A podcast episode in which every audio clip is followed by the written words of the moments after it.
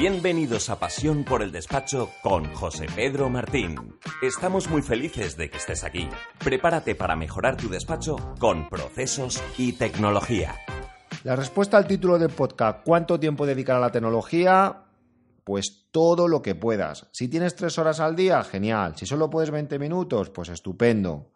La diferencia entre aquellos despachos innovadores, y esto es lo que nosotros vemos, y los que no lo son, está en el que los primeros le dedican mucho tiempo a la materia.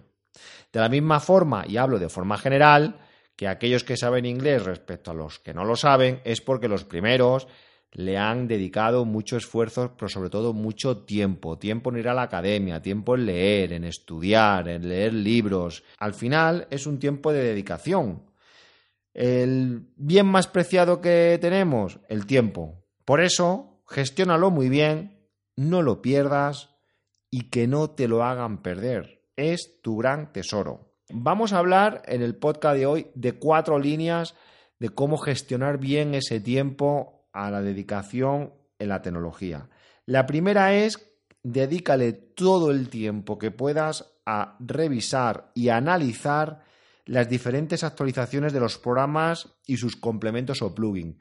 Todos utilizamos RPs, utilizamos software pues, de email marketing, de compliance, de protección de datos, y estos programas pues, se van actualizando. ¿Nos estamos leyendo esas actualizaciones? Hablaba hace poco con un compañero y le decía que cuando tengo que programar el despertador para el día siguiente, pues que entraba en el móvil, en configuración y bueno, pues no todos los días me levanto a la misma hora, depende si ese día tengo que coger el AVE a las 6 de la mañana o a lo mejor tengo una reunión a las 8, nunca me despierto a la misma hora, ¿no? Y siempre estoy con el mismo rollo de configurar el móvil para despertarme. Pues no sé quién me dijo, dice, oye, no, no, si tú directamente le dices a Siri, oye, mañana el despertador a las siete y media, y automáticamente Siri te lo programa. Ostras, dije, qué buena idea, porque siempre tenía que estar, configurar, y al final hay veces que hasta me equivocaba. Bueno, pues si no hay alguien o tú que te preocupas en saber que existe esa funcionalidad, pues seguirás trabajando de la misma forma. Mira, este verano eh, que hemos cambiado toda la página web. Ah, la verdad es que ha sido el peor verano de mi vida a nivel profesional porque le hemos dedicado muchísimo tiempo a revisar toda la estrategia, a revisar toda la web. ¿Y qué nos pasó? Que teníamos un montón de plugin antiguo dentro del WordPress que lo mismo se habían actualizado, no las habíamos analizado y que nos permitían cuando revisamos las actualizaciones pues hacer maravillas, hacer cosas que si no las llegamos a leer y no las llegamos a dedicar tiempo, pues no las hubiésemos descubierto. Yo sé que alguno puede decir, hombre, pero es que para eso está la empresa que te asesora con la página web. Sí, sí, de la misma forma que también tus clientes te tienen a ti para que la asesores y no terminamos haciendo ese trabajo a un 100%, lo limitamos a lo urgente, a lo, a lo, a lo que realmente eh, el, día a día, ¿verdad? Ojalá pudiésemos dedicar todo el tiempo a sentarnos con el cliente y explicarle todas las buenas bondades de la ley.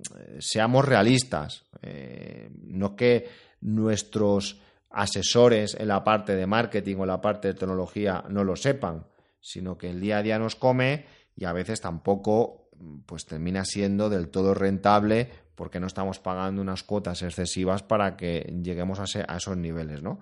Entonces, al final, y esto es así, como no te preocupes tú, no se va a preocupar nadie por tu negocio. Y es curioso también, porque nosotros trabajamos con el CRM de Salesforce y al hacer una actualización que la teníamos pendiente de DocuSign, que es la plataforma que utilizamos para la firma digital, pues no sé qué pasó que dejó de funcionar. Pues gracias a eso nos pusimos a investigar, logramos eh, arreglarlo, pero descubrimos que había habido una actualización, un plugin específico para Salesforce de DocuSign que era la leche, porque te permitía directamente de estar hablando con un cliente, darle a un botón y automáticamente te generaba el presupuesto, te cogía los productos, eh, te generaba el PDF, le enviaba por correo electrónico automático al cliente el mensaje predefinido cuándo querías que le recordase el aviso de que todavía no había firmado. Bueno, una automatización increíble. Y todo esto pasó de rebote, cuando lo suyo es que si todas las semanas o todos los días o todos los meses nos proponemos revisar cada una de las actualizaciones de los diferentes softwares, pues vamos a lograr automatizar. Existen muchísimas cosas en el mercado que no las sabemos por falta de tiempo de dedicación. Segundo apartado es que deberíamos, en este caso los trabajadores, imputar las horas dedicadas a la formación tecnológica y antiguamente, ¿esto cómo lo hacíamos? Bueno, pues eh, cuando alguien quería hacer un curso en temas tecnológicos, pues a través del programa de recursos humanos, pues decíamos que avisase antes de qué curso quería hacer y apuntábamos el curso, eh, quién era eh, el profesor, quién era el proveedor que daba ese curso. Es decir, lo teníamos de una forma muy analítica, pero era un encorro. Al final llegamos a la conclusión de que ya que los trabajadores eh, imputan las horas eh, todos los días y lo imputan normalmente pues, a un concepto de contabilidad o de contabilidad o a laboral o de laboral y además utilizamos ese concepto de extra. Pues bien, pues lo que abrimos fue otro concepto de formación eh, general, técnica, jurídica y otra para la formación tecnológica. De esta forma le estamos trasladando la responsabilidad al trabajador para que si esta mañana está viendo pues un webinar de alguno de los software que se utiliza o está haciendo un curso de blockchain o de criptomonedas o de lo que el trabajador haya considerado pues directamente las imputaciones de horas apunta a la formación. Y de ahí cogemos de forma automática y podemos sacar un KPI y ahí sí que aconsejaría que los trabajadores dedicasen un mínimo de 40 horas eh, de formación a las cuestiones tecnológicas.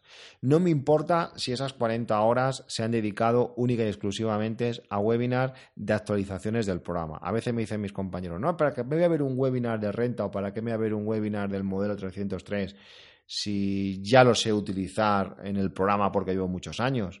Pues justamente por lo que estaba diciendo antes, porque viendo ese webinar te vas a dar cuenta de que hay alguna funcionalidad que pensabas que no existía porque vino en una actualización de hace tres meses y a lo mejor no la leíste o lo leíste muy rápido y no te fijaste en ella y gracias a ese webinar pues pudiste decir, hombre, es que esto me va a ahorrar mucho tiempo de, trabajo. ¿no?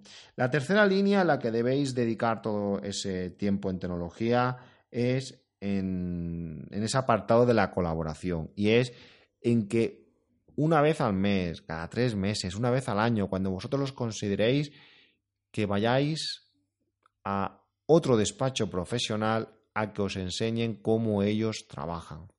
Esto es algo que estamos fomentando muchísimo desde el Club de Innovación de Despachos Profesionales, pero tiene que salir de vosotros.